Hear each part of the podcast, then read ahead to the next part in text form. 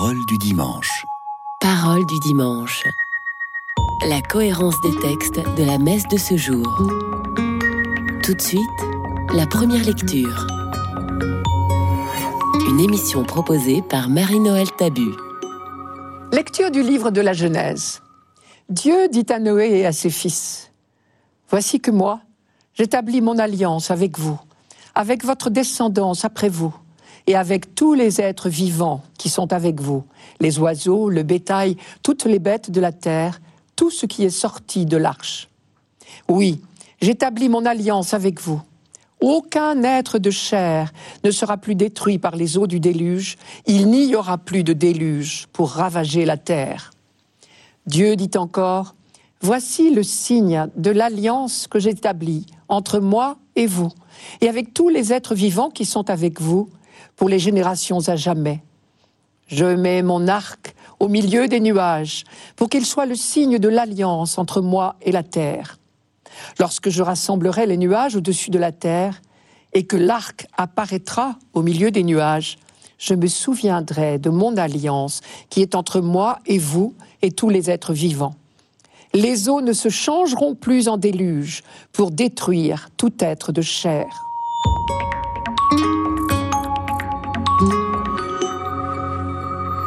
Dans la Bible, le récit du déluge et de l'arche de Noé occupe quatre chapitres.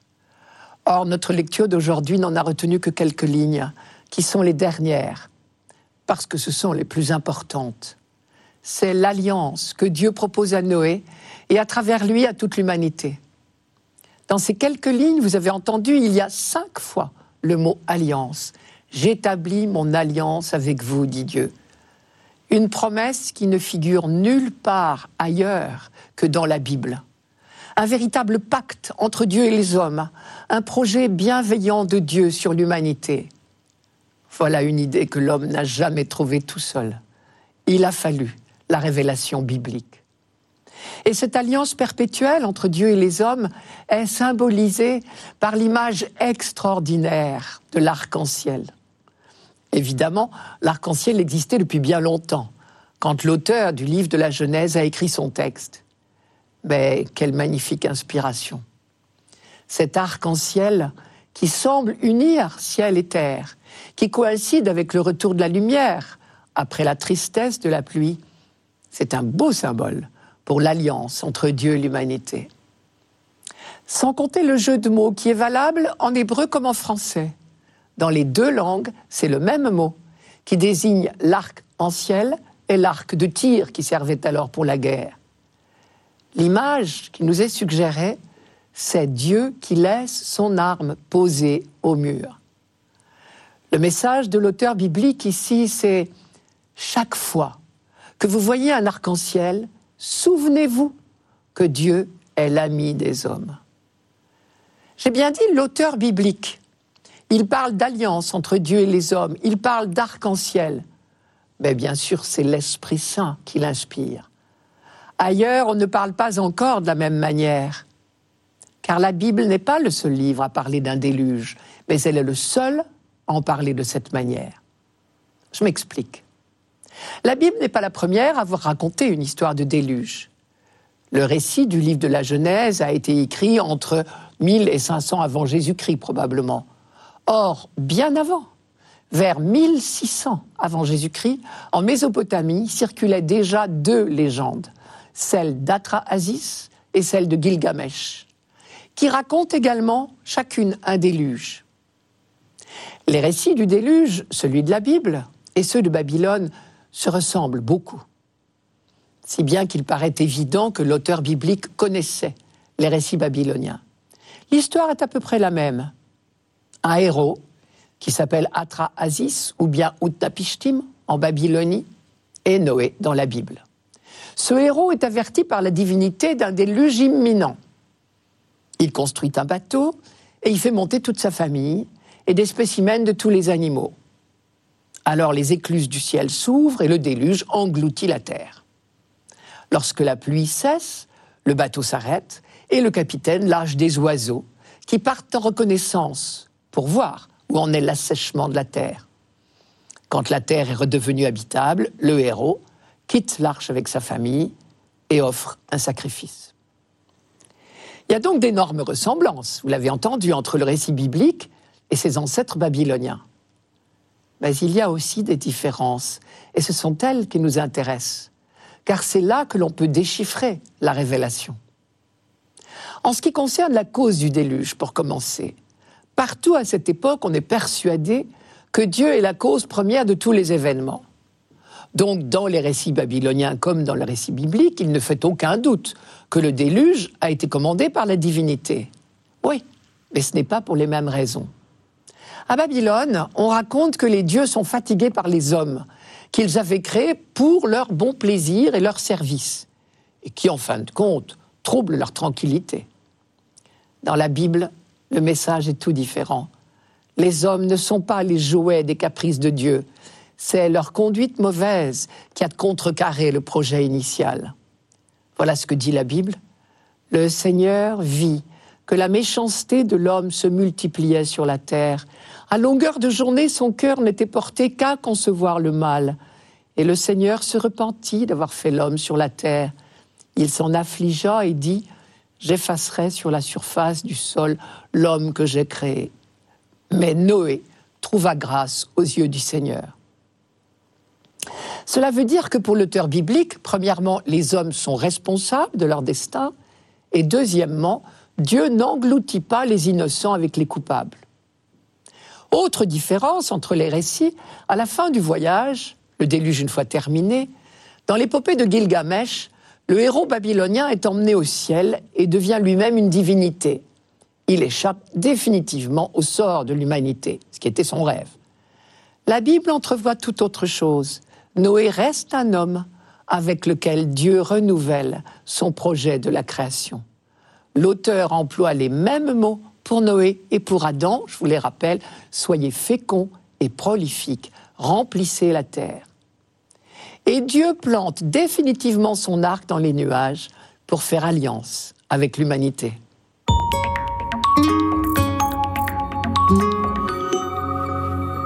Radio Notre-Dame. Parole du dimanche. Parole du dimanche. La cohérence des textes de la messe de ce jour. Tout de suite, le psaume. Une émission proposée par Marie-Noël Tabu. Psaume 24. Seigneur, enseigne-moi tes voies, fais-moi connaître ta route. Dirige-moi par ta vérité, enseigne-moi, car tu es le Dieu qui me sauve. Rappelle-toi, Seigneur, ta tendresse, ton amour qui est de toujours. Dans ton amour, ne m'oublie pas en raison de ta bonté, Seigneur. Il est droit, il est bon, le Seigneur, lui qui montre aux pécheurs le chemin. Sa justice dirige les humbles, il enseigne aux humbles son chemin.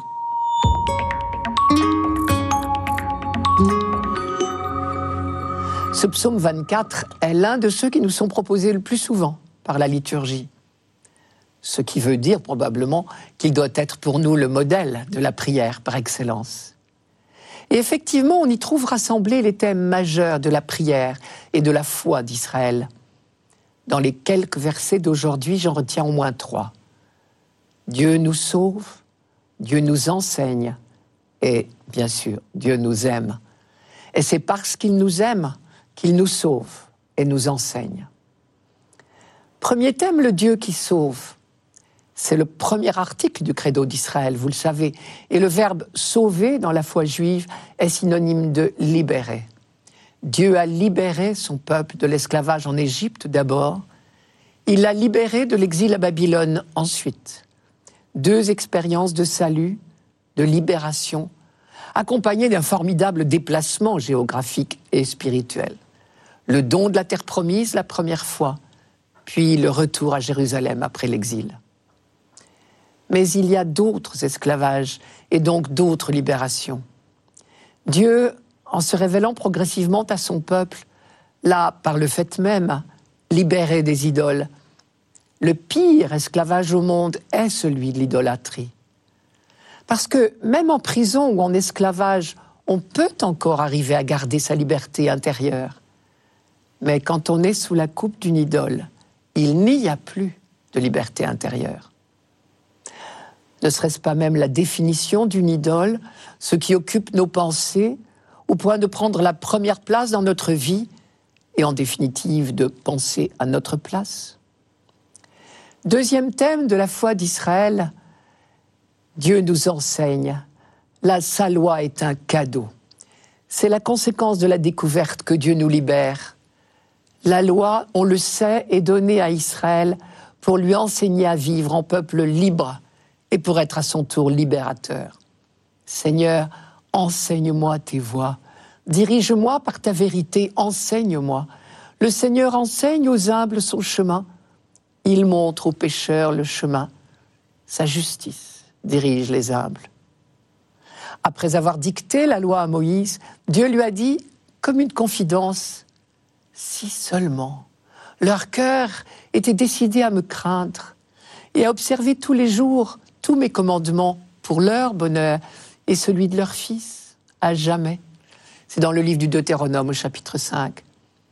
Et Moïse a dit au peuple, vous veillerez à agir comme vous l'a ordonné le Seigneur votre Dieu, sans vous écarter ni à droite ni à gauche. Vous marcherez toujours sur le chemin que le Seigneur votre Dieu vous a prescrit, afin que vous restiez en vie, que vous soyez heureux et que vous prolongiez vos jours dans le pays dont vous allez prendre possession. Deutéronome chapitre 5, verset 32. On notera au passage l'image du chemin.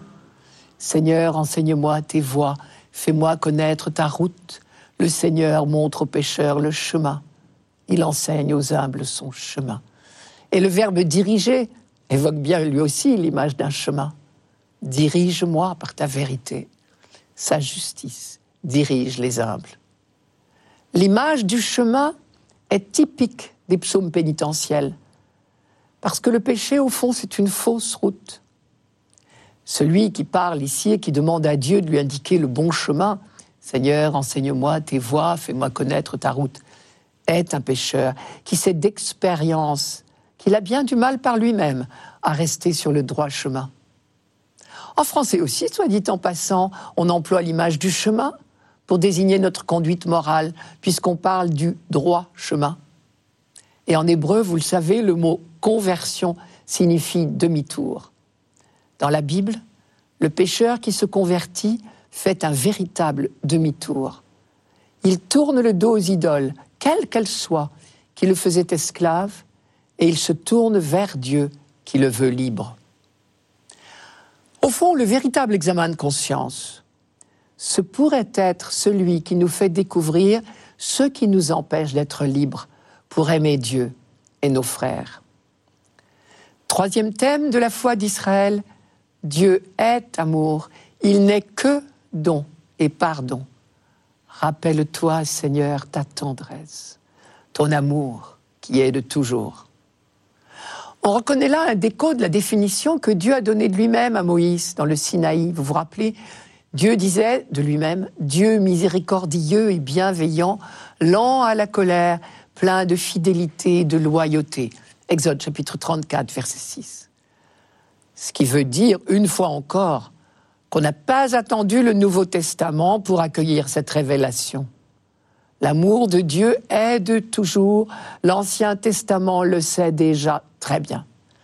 Après l'expérience de la libération d'Égypte, après la découverte de ce Dieu qui propose son alliance à son peuple, on a pu réfléchir en termes neufs sur l'acte créateur de Dieu.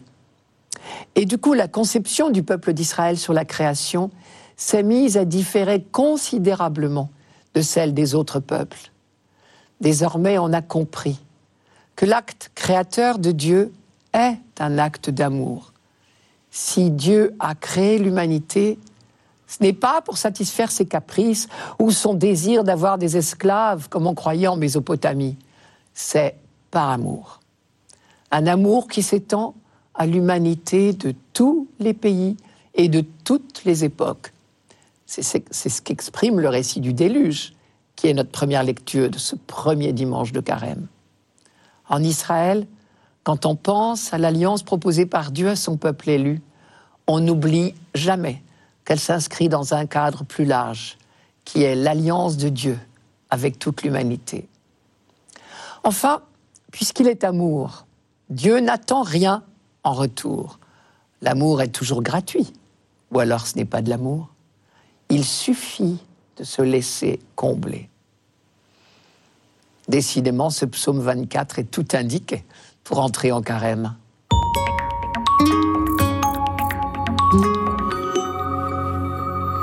Radio Notre-Dame. Parole du dimanche. Parole du dimanche. La cohérence des textes de la messe de ce jour. Tout de suite, la deuxième lecture. Une émission proposée par Marie-Noël Tabu. Lecture de la première lettre de Saint Pierre apôtre. Bien-aimé, le Christ lui aussi a souffert pour les péchés, une seule fois, lui, le juste, pour les injustes, afin de vous introduire devant Dieu. Il a été mis à mort dans la chair, mais vivifié dans l'esprit. C'est en lui qu'il est parti proclamer son message aux esprits qui étaient en captivité. Ceux-ci, jadis, avaient refusé d'obéir au temps où se prolongeait la patience de Dieu, quand Noé construisit l'arche, dans laquelle un petit nombre, en tout huit personnes, furent sauvées à travers l'eau. C'était une figure du baptême qui vous sauve maintenant. Le baptême ne purifie pas de souillures extérieures, mais il est l'engagement envers Dieu d'une conscience droite, et il sauve par la résurrection de Jésus-Christ lui qui est à la droite de Dieu, après s'en être allé au ciel, lui à qui sont soumis les anges, ainsi que les souverainetés et les puissances.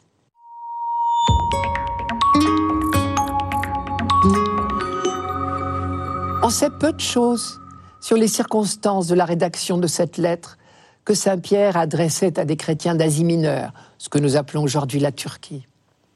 On suppose qu'il s'agit d'une période de persécution puisque dit, Pierre dit, le Christ a souffert lui aussi.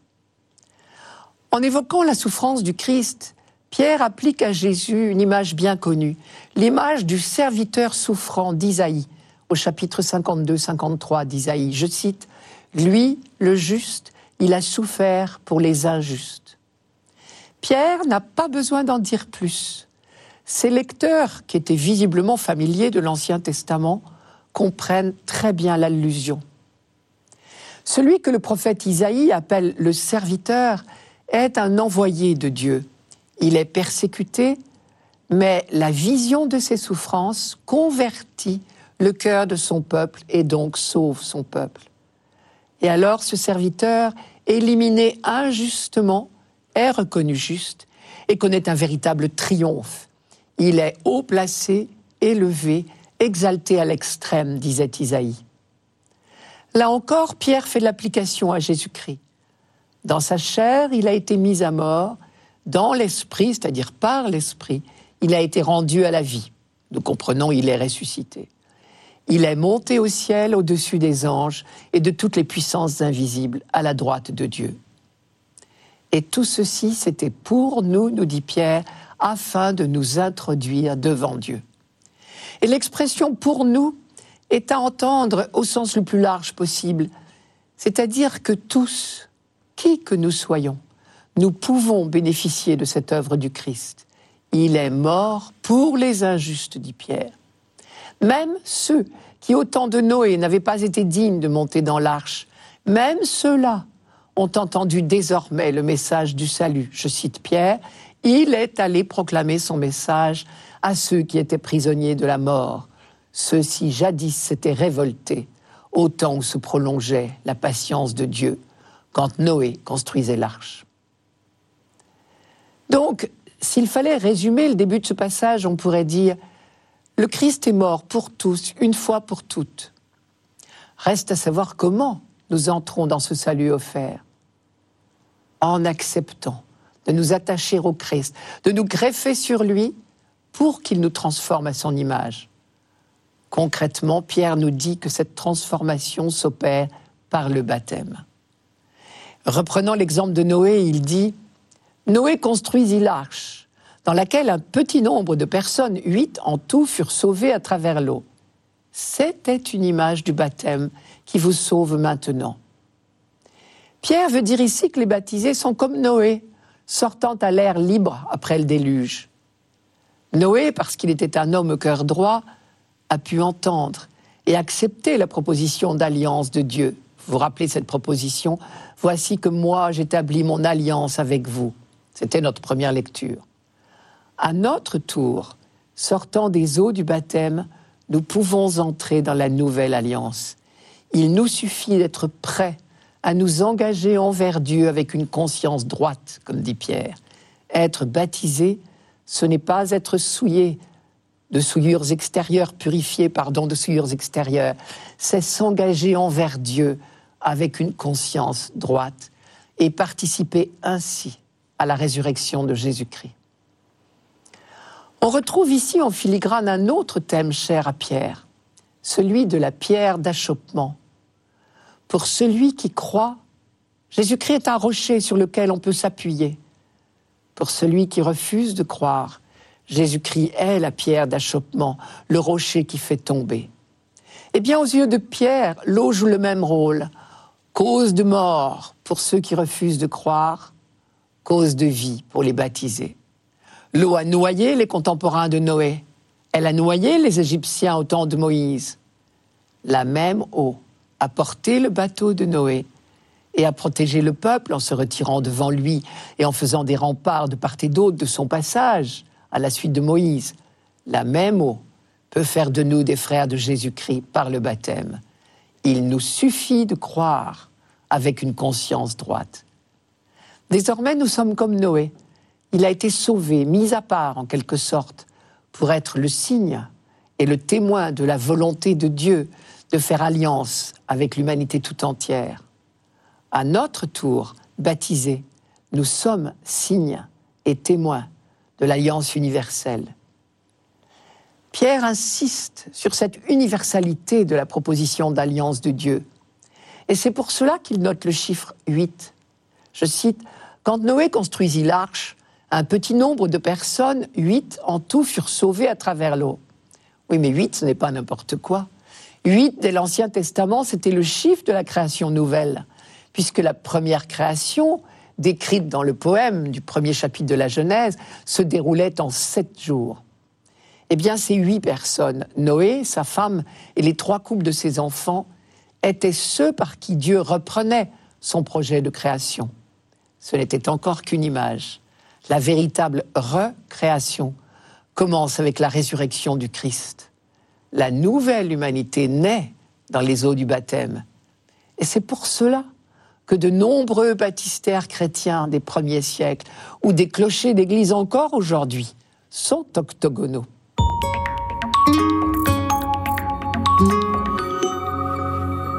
Radio Notre-Dame. Parole du dimanche. Parole du dimanche. La cohérence des textes de la messe de ce jour. Pour finir, l'Évangile. Une émission proposée par Marie-Noël Tabu. Évangile de Jésus-Christ selon Saint Marc. En ce temps-là, Jésus venait d'être baptisé. Aussitôt l'Esprit le pousse au désert, et dans le désert, il resta quarante jours, tenté par Satan. Il vivait parmi les bêtes sauvages, et les anges le servaient. Après l'arrestation de Jean, Jésus partit pour la Galilée proclamer l'évangile de Dieu. Il disait, Les temps sont accomplis, le règne de Dieu est tout proche, convertissez-vous et croyez à l'évangile.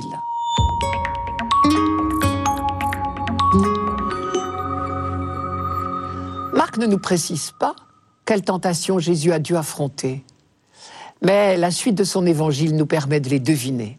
C'est ce que je vais essayer de faire ce sont toutes les fois où il a dû dire non. Parce que les pensées de Dieu ne sont pas celles des hommes. Et que, homme lui-même, il était entouré d'hommes. Il a dû faire sans cesse le choix de la fidélité à son Père. L'épisode qui nous vient tout de suite à l'esprit, c'est ce qui s'est passé près de Césarée de Philippe. Je cite En chemin, Jésus interrogeait ses disciples Qui suis-je au dire des hommes? Ils lui dirent Jean le Baptiste, pour d'autres Élie, pour d'autres l'un des prophètes. Et il leur demandait, Et vous, qui dites-vous que je suis? Prenant la parole, Pierre lui répond, tu es le Christ. Alors, il leur commanda sévèrement de ne parler de lui à personne. C'est au chapitre 8 de Marc. Cette sévérité même est certainement déjà signe d'un combat intérieur. Et tout de suite après, Marc enchaîne, il commença à leur enseigner qu'il fallait que le Fils de l'homme souffre beaucoup, qu'il soit rejeté par les anciens, les grands prêtres et les scribes, qu'il soit mis à mort et que trois jours après, il ressuscite. Ce qui évidemment cadrait mal avec le titre glorieux qui venait de lui être décerné par Pierre. Et vous connaissez la suite. Pierre, le tirant à part, se mit à le réprimander. Mais lui, se retournant et voyant ses disciples, réprimanda Pierre. Il lui dit Retire-toi, derrière moi, Satan, car tes vues ne sont pas celles de Dieu, mais celles des hommes. Il y a là, dans la bouche de Jésus, l'aveu de ce qui fut la plus forte peut-être des tentations, celle d'échapper aux conséquences tragiques de l'annonce de l'Évangile. Tentation terriblement subtile, car elle s'accommode parfaitement bien d'un beau discours. C'est au moment même où Pierre vient de faire la plus belle déclaration, si j'ose dire le plus bel examen de théologie, qu'il est pour le Christ occasion de tentation. Jusqu'à la dernière minute à Gethsemane, il aura la tentation de reculer devant la souffrance. Je cite, Mon âme est triste à en mourir. Père, à toi, tout est possible. Écarte de moi cette coupe. Pourtant, non pas ce que je veux, mais ce que tu veux. Il est bien clair ici que la volonté de Jésus doit faire effort pour s'accorder à celle de son Père. Jésus a eu certainement, on vient de le voir, donc la tentation de ne pas souffrir. Il a connu aussi celle de réussir. Là encore, son entourage l'y poussait. Le succès pouvait bien devenir un piège. Tout le monde te cherche, lui disaient ses disciples à Capharnaüm. Je vous rappelle le contexte. Le matin du sabbat à la synagogue d'abord, où il avait délivré un possédé, puis la journée au calme chez Simon et André, où il avait guéri la belle-mère de Pierre. Et le soir, tous les alentours étaient là, qui avec son malade, qui avec son possédé. Et il avait guéri de nombreux malades. La nuit suivante, avant l'aube, il était sorti à l'écart pour prier. Déception à la maison quand le jour s'était levé. S'il était parti, tout le monde te cherche. Il avait dû s'arracher. Allons ailleurs dans les bourgs voisins pour que j'y proclame aussi l'évangile, car c'est pour cela que je suis sorti. Pour cela et pas pour autre chose. Elle est là, la tentation, se laisser détourner de sa mission. Et cela a commencé très tôt, certainement, quand il a fallu affronter les moqueries de quelques proches. Toute vocation au service des autres impose des arrachements. Sa propre famille a parfois été un obstacle à sa mission, rappelez-vous, je cite, Les gens de sa parenté vinrent pour s'emparer de lui, car il disait, il a perdu la tête.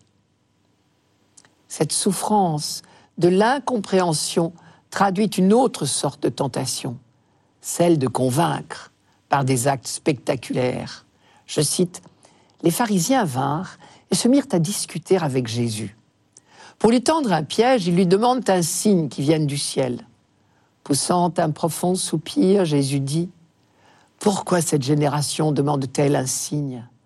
En vérité, je vous le déclare, il ne sera pas donné de signe à cette génération. En les quittant, il remonta dans la barque et il partit sur l'autre rive. Très certainement, quand Jésus décide brusquement de fausser compagnie à ses interlocuteurs du moment, que ce soit ses amis ou ses adversaires, c'est qu'il a un choix à faire. Et ce choix est celui de la fidélité à sa mission. Qu'il soit le Messie, tout le monde y pense, depuis le début. Mais le problème, c'est qu'une fois encore, les pensées de Dieu ne sont pas les nôtres. Par exemple, on attendait ou on espérait un Messie politiquement puissant, qui chasserait l'occupant romain, restaurerait la liberté politique d'Israël. Jésus a dû sans cesse prêcher la seule grandeur de l'amour. Et c'est pour cela qu'à plusieurs reprises il impose le secret à ceux qui ont entrevu son mystère.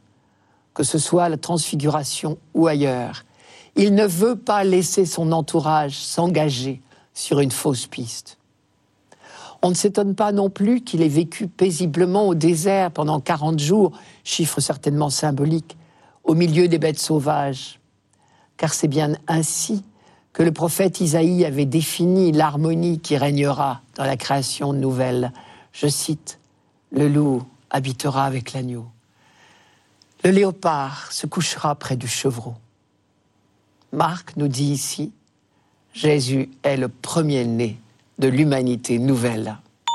C'était Parole du dimanche, une émission présentée par Marie-Noël Tabu. Rendez-vous dimanche prochain.